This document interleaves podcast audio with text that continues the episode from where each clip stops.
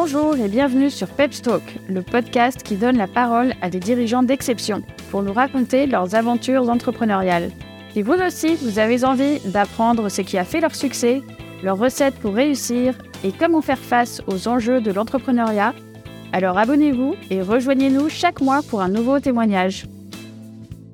Aujourd'hui, nous retrouvons Cédric Nallet, président et cofondateur de la fintech française SmartPush, interviewé par Marie Bonito, fondatrice et dirigeante de Peps Advisory. Cédric, merci d'être avec nous en qualité d'entrepreneur. Comment vous définissez-vous, Cédric Nallet Je pense que je suis un, un éternel optimiste qui a les pieds sur terre. Ça se traduit au quotidien par euh, forcément beaucoup d'énergie, puisque dans nos métiers euh, d'innovateurs, on est obligé d'avoir une énergie colossale pour embarquer tout le monde, que ce soit euh, avant tout l'équipe, mais aussi les actionnaires, les clients. Faut déployer une énergie colossale, donner confiance, et en même temps, si on veut rassurer, parce que les belles idées c'est bien, mais il faut qu'elles soient aussi ancrées dans la réalité, qu'elles aient une pertinence économique, une pertinence sociale ou écologique, maintenant de plus en plus. Et je crois que je suis un, un bon équilibre entre ces deux forces. Votre source d'inspiration, Cédric? C'est l'eau, fondamentalement. Pour plusieurs raisons. C'est lié à, à, à, ma naissance, puisque je suis né en Bretagne, un pays d'eau, et je suis d'origine polynésienne, qui est aussi une terre d'eau. J'ai passé ma vie autour de l'eau, que ce soit à La Réunion, à Martinique, euh, en Polynésie. Euh, et c'est aussi pour ça que je me suis installé sur le Vieux-Port. Vous avez presque anticipé ma question suivante, qui était, mais pour quelle raison avoir élu domicile sur ce port de Marseille? Voilà, pour cette raison. Avoir euh, un entrepreneur, c'est, c'est, je crois, c'est quelqu'un qui est visionnaire, en tout cas qui doit essayer de l'être un minimum. Et sur le vieux port, on a cet aspect-là, on a cette côté vision, euh, vision à 180 degrés, euh, une vision qui est très large sur l'horizon, et en même temps, on a cette eau euh, qui est au pied du bâtiment, euh, qui donne énormément de force. Vous y allez sur cette terrasse euh, régulièrement? J'arrive avant, quasiment avant tout le monde pour regarder cinq minutes. Là. Donc c'est bien une source d'inspiration. Ah, c'est certain. Et d'apaisement aussi. Et d'apaisement. On a besoin d'apaisement quand on est entrepreneur? Oui, c'est sûr. En tout cas, moi, en première force, je mettrais euh, la gestion du stress. Parce que euh, le stress oxyde votre corps, euh, il vous empêche de dormir, il vous fait prendre de mauvaises décisions. Et, euh, et l'eau, moi, me permet de m'apaiser, donc forcément, de mieux gérer mon stress. Allez, maintenant, on va se focuser sur Smart Push. Comment s'articule l'activité Smart Push? C'est quoi sa mission? Sa mission, c'est de produire une donnée qui est inédite sur le marché, qui s'appelle la Smart Data, et qui est issue d'un processus de raffinage unique en France, voire en Europe. Ce qu'on prend de la donnée bancaire au départ, qui est une donnée brute, hein, on peut comparer ça à du pétrole, et pour que le pétrole soit mis en circulation et utilisable par les voitures, il faut le raffiner. Et pour ça, il y a des raffineries. On peut considérer que Smart Push est une raffinerie de la donnée. On prend la donnée brute, on la raffine pour qu'elle soit distribuée à grande échelle et utilisable soit pour améliorer la connaissance client, soit la productivité, soit euh, la relation client, soit l'expérience, soit euh, les temps de traitement. On a plein de cas d'usage qui sortent de cette donnée-là. C'est un socle qui est euh, qui est excitant parce que dites-moi ce que vous achetez, je saurai qui vous êtes, ou je, je saurai peut-être de, de, quoi vous aurez besoin demain. L'objectif final de, de Smart c'est de faire en sorte que cette donnée nous permette de euh, produire des services qui soient à la fois innovants pour nos pour nos clients, euh, compliant avant tout, puisque c'est hyper encadré, hein, DSP2, le RGPD, la DSA, la DMA, la LCBFT, mais aussi euh, éco-responsable, puisque quand on connaît mieux les clients, par une meilleure analyse du profil euh, consommateur, on peut leur envoyer moins de messages marketing. Et si on réduit le nombre de messages qu'on leur envoie, on réduit l'impact euh, carbone de chacun des clients. Vous dites que ce produit est innovant. En quoi est-il si innovant et précurseur finalement sur le marché dans votre domaine? Il est innovant parce qu'il traite euh, il traite d'une donnée qui est, qui est exceptionnelle, qui est la donnée bancaire, qui jusqu'en 2000, euh, 2015-2016 était inaccessible. Donc finalement, c'est quoi? C'est une évolution d'un marché réglementaire qui vous a permis d'accéder à cette data? Oui, c'est exactement ça. On a transformé une loi qui était le, la DSP2, qui a été vue, comme je dis souvent, comme une contrainte par le marché, la DSP2 ou le RGPD, hein, en une opportunité d'innovation forte, parce que euh, cette donnée euh, bancaire, elle est, euh, c'est pas un cookie sur Internet où on base la connaissance client sur le cookie. Là où vous surfez euh, vos emails, on analyse ce que vous faites et on peut en déduire une connaissance client, mais elle est, elle est probabiliste. La force de la donnée bancaire, c'est qu'elle est déterministe. C'est-à-dire qu'on sait que vous achetez chez Decathlon, chez Sephora, ou que vous êtes endetté à tel taux, ou que vous gagnez tant. Vous surfez là sur euh, finalement un, un, marché réglementaire qui vous a ouvert les portes finalement de, de cette innovation et, et de ce produit. Avant ça, votre parcours, votre trajectoire, en trois mots, ce serait quoi?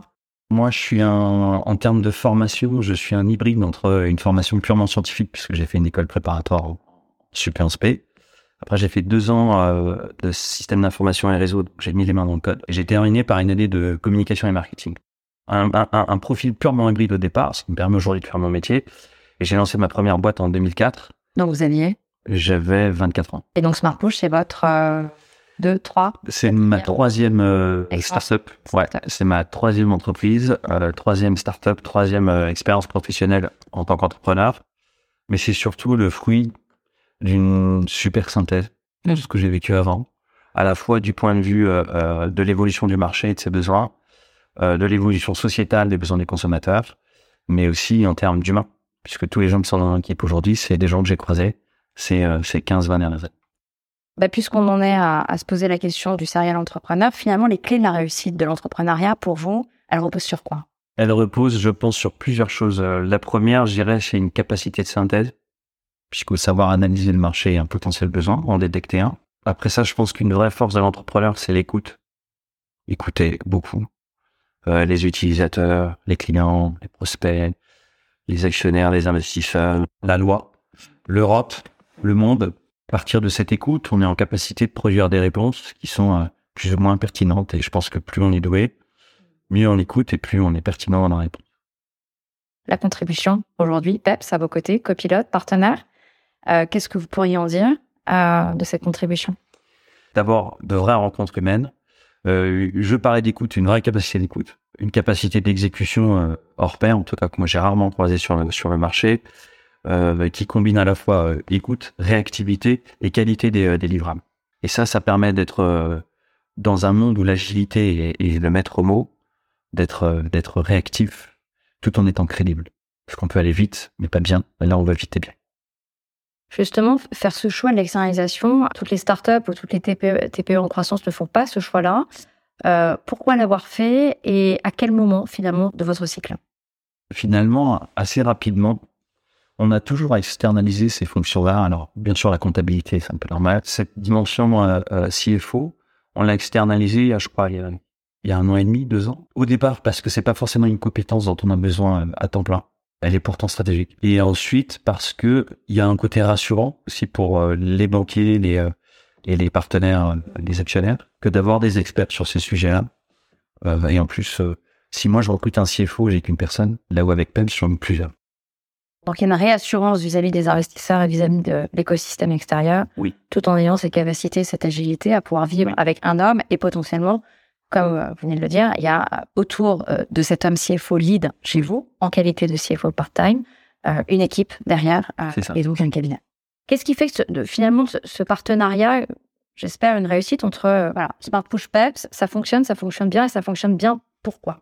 Ça fonctionne bien parce que Peps a un positionnement euh, très orienté startup. Et ça, c'est pas donné à tout le monde que de comprendre une startup. Euh, on l'a vu, hein, les banques ont mis euh, des années à comprendre qu'il fallait qu'elles aient des, des centres d'affaires qui soient adaptés à nos problématiques, parce que lire un bilan d'une startup, c'est très compliqué, on perd de l'argent pendant des années, c'est naturel pour nous, euh, mais pour un entrepreneur normal ou un banquier normal, c'est absolument pas normal.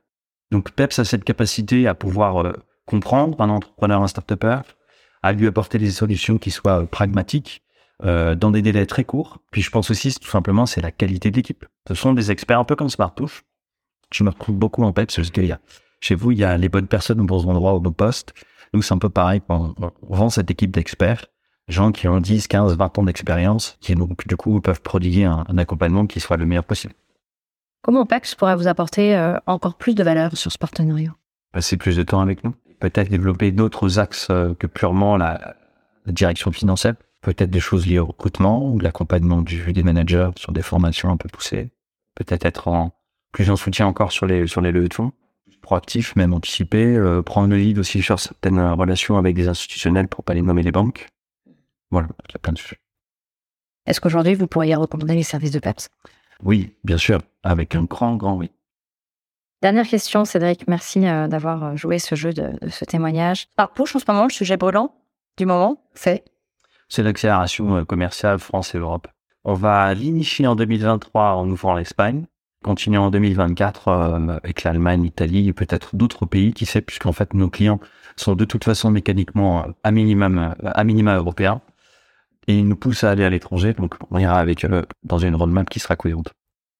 Smart Push demain, c'est si on ferme les yeux et on se projette un peu plus loin, 2023-2024. Si on exécute bien notre plan, ce sera le leader européen de la monétisation de la donnée bancaire. Super, merci à vous.